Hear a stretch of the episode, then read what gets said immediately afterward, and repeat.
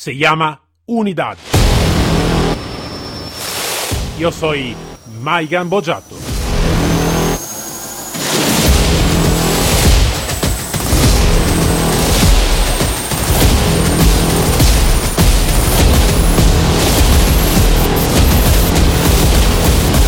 Unidad K9.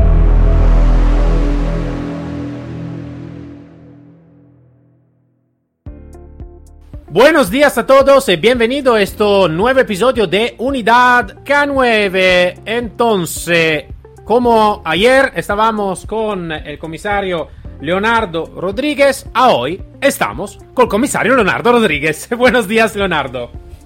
¿Qué tal? ¿Cómo te va, Maigan? ¿Todo bien? Bueno, muy bien, muy bien. ¿Y tú todo bien? Todo bien, todo bien. Gracias a Dios. Perfecto, perfecto, genial.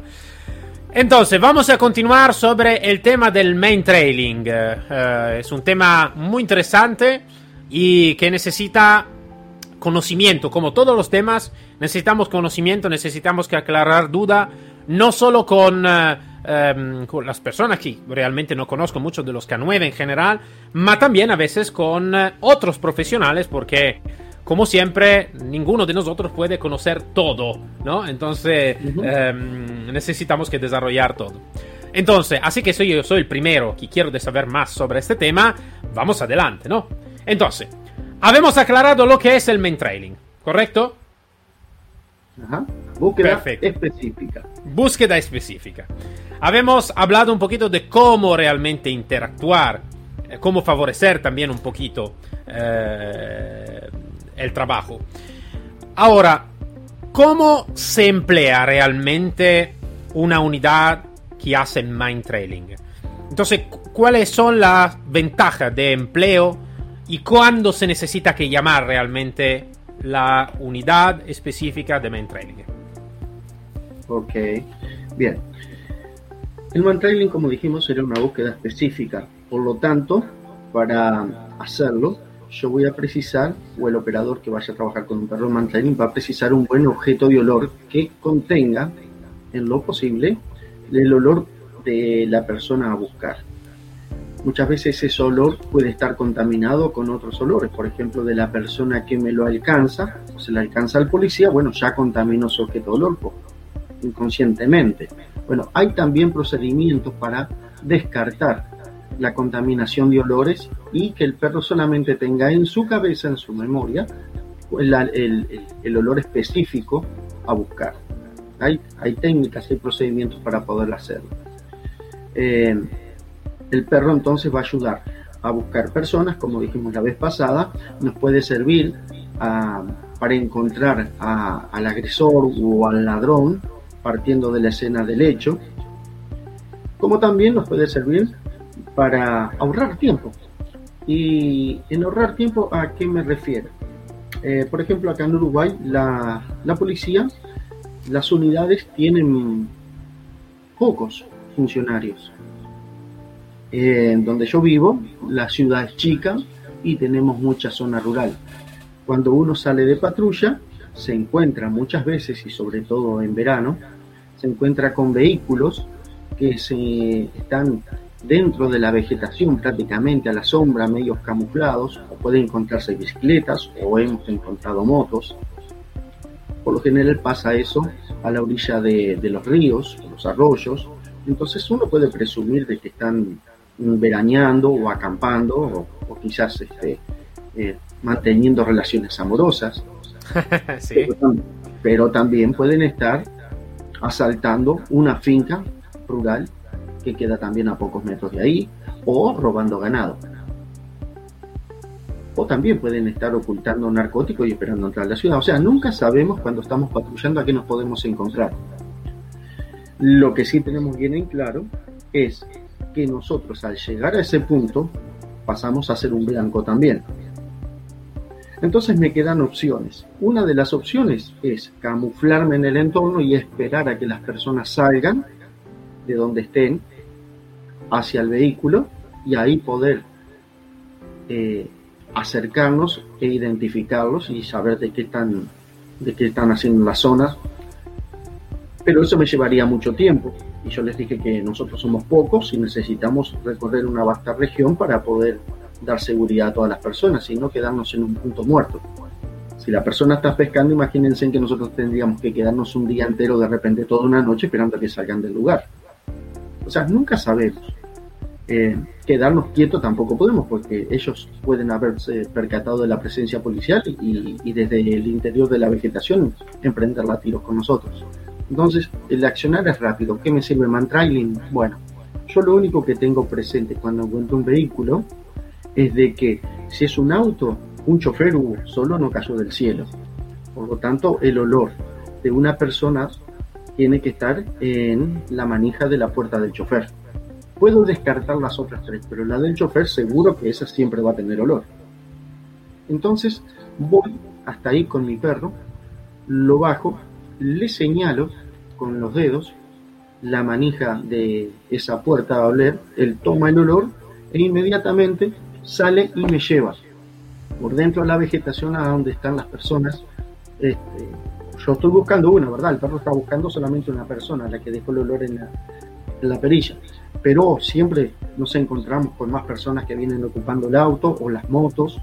en el caso de las motos le damos el, casco si es que deja el casco en, en, la misma moto o le hacemos tomar el olor desde el asiento. Seguramente que sola no cayó. Eso nos ha dado buenos resultados porque hemos ahorrado mucho tiempo de no tener que estar escondidos, esperando, eh, saber y sacarnos la duda enseguida de cuál es la actividad que estaban llevando adelante esas personas. Y si no hubiera sido por el perro no podríamos haber hecho absolutamente nada, nada más que esperar, como también nos ha pasado en antaño antes de trabajar con perros, de tener que esperar horas y horas y horas y horas simplemente para identificar de repente una pareja de ancianos que habían ido de jubilados, que habían ido a, pasar el rato y a pescar y a tomar unos mates a la orilla del río. Mientras que la policía tuvo que estar cuatro horas, cinco horas esperando a que salieran para poder identificarlos. Hoy, gracias a los perros del Mantrailing, ya no precisamos esperar tanto, es solamente unos minutos hasta llegar hasta el punto donde se encuentran las personas reunidas. Y también es bueno porque eh, hay mucha afinidad de las personas con los animales. Entonces no toman a mal de que la policía llegue, sino que se sienten seguras, eh, sorprendidas primero porque cómo, cómo llegaron hasta nosotros. Y al ver al perro es como que tiende un puente de amistad entre la institución policial con, con el civil. Entonces, de ese lado también el mantrailing sirve mucho. Este, yo gusto mucho de andar siempre con el perro justamente para no tener que estar esperando horas y horas y, con incógnita a ver de quién va a salir. Lo que tú estás hablando también es muy interesante porque eh, creo que es interesante por lo que van a escucharnos, porque realmente muchas veces se dice no, pero necesito que emplear los K9, son movimiento de lo que sea y todo, pero realmente así es un punto de vista diferente de cuánto realmente empleando los K9 se va también a ahorrar los el tiempo ¿no? de, y, el empleo ¿no? de, los operadores que pueden hacer eh, otras cosas ¿no? Eh, o, todo. Entonces esto también es un punto de vista muy importante. La logística eh, es importante todo, en toda institución y no abunda. Entonces cuando no abunda hay que utilizar todos los medios correctamente para ser más eficientes. te digo... Para mí es un tema muy importante este, Leonardo, porque claramente tú, así que eh, tú es más en la parte de mando, claramente, eh, tiene un punto de vista que no es solo del operador o del instructor, ¿no? De la parte más práctica, ma tiene también una visión un poquito más atrás, ¿no? De, lo que está eh, atrás de todo este, ¿no? Y también es un punto de vista, creo, muy, muy importante, porque este a veces, como operador, de, carretera, ¿vale? No lo, vamos a, no lo vamos a mirar o no, no sabemos bien cómo, em, cómo discutirlo, ¿no? También sobre, sobre este tema. Entonces creo que es muy importante el tu aporte por la doble profesionalidad, ¿no? Una es la parte profesional eh, técnica del mind trailing eh, como instructor y todo, y la otra es de, de, la parte de gestión también de los recursos, que es una parte también muy, muy importante. Bueno, Leonardo, mm, sobre el mind trailing, ¿qué tipología de perro están, tenéis y qué tipología de perro eh, usualmente se van a utilizar por esta, por esta tipología de búsqueda especializada? Bien, El mejor perro para mantrailing es el perro que vos tengas. Porque es tu amigo, porque es tu hijo, porque es tu confidente, porque es tu compañero de trabajo y porque tiene hocico y tiene todas las posibilidades de hacer un excelente trabajo que el humano no puede. La pregunta es, ¿para qué vamos a utilizar el mantrailing? Podés utilizar, tu perro es el mejor perro para hacer mantrailing, pero quizás no sea el mejor binomio para una actividad de salvamento. Tal vez no sea el mejor binomio para ir a buscar a una persona agresiva, pero sí es el mejor binomio para salir al campo y divertirse y, o divertirse dentro de la ciudad. Por eso depende de, cada uno. Por eso hay muchos clubes mm, de man trailing de forma deportiva, de forma lúdica, y hay perritos de todas las razas y mestizos y son excelentes y yo los aplaudo de pie. Los aplaudo de pie.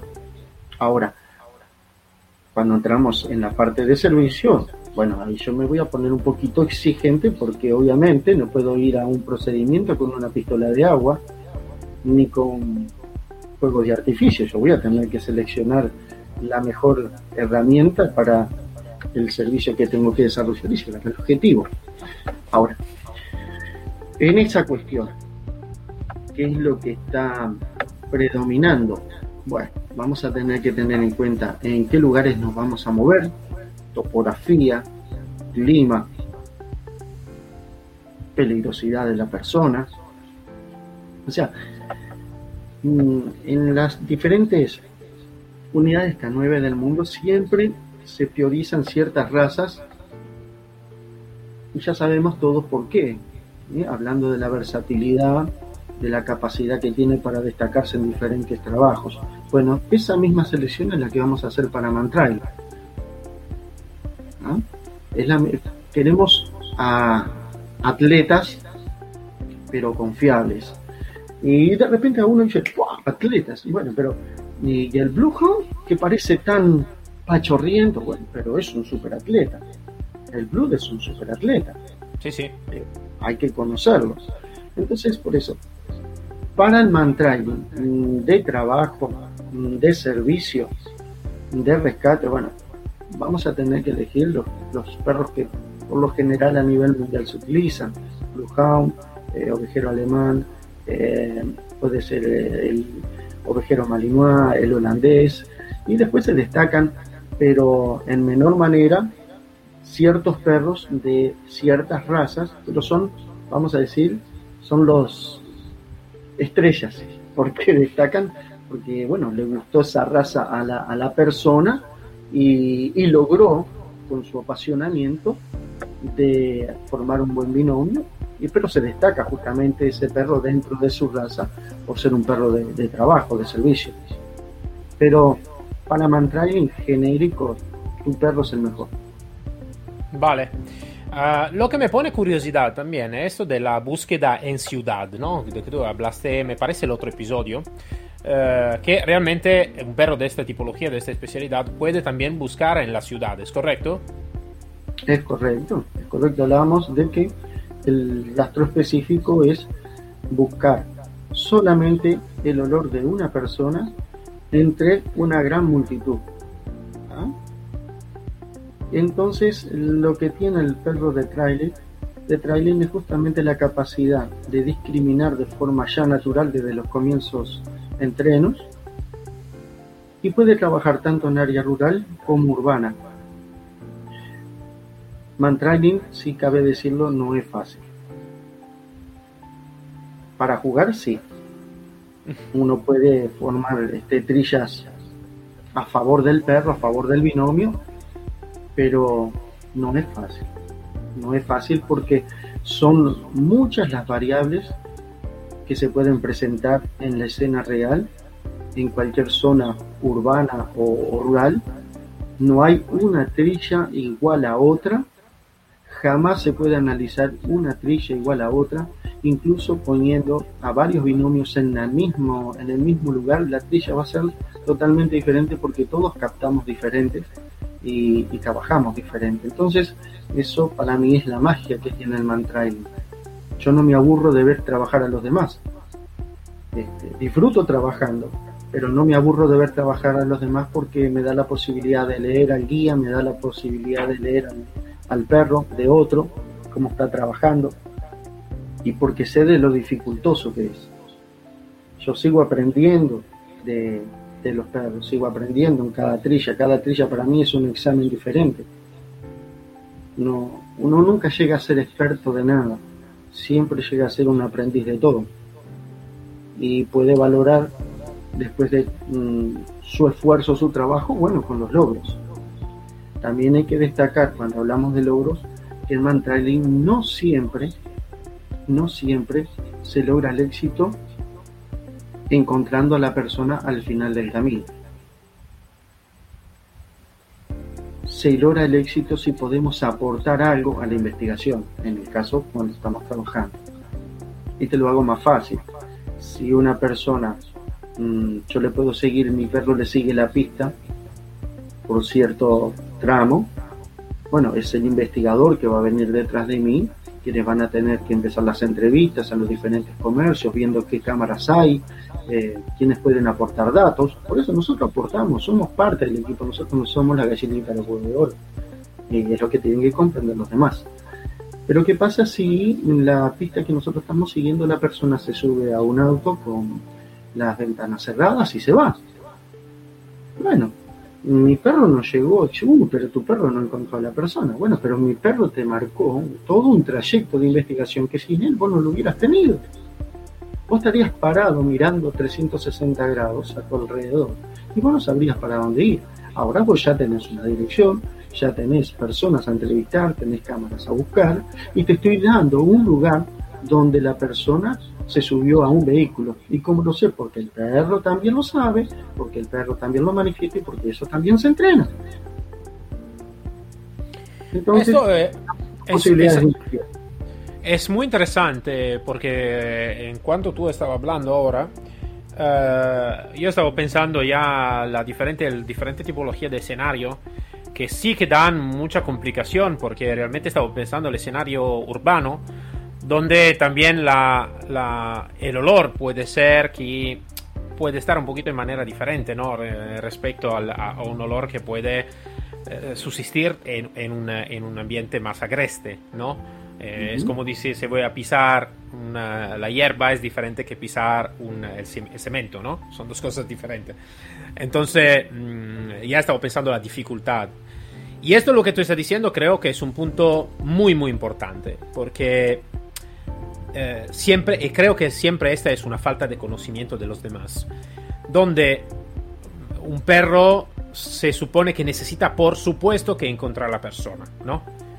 Porque si no encuentra a la persona, eh, no, no ha tenido éxito, el entrenamiento está mal, no sirve a nada y, ya lo sabemos, ¿no? Todo lo que puede eh, salir.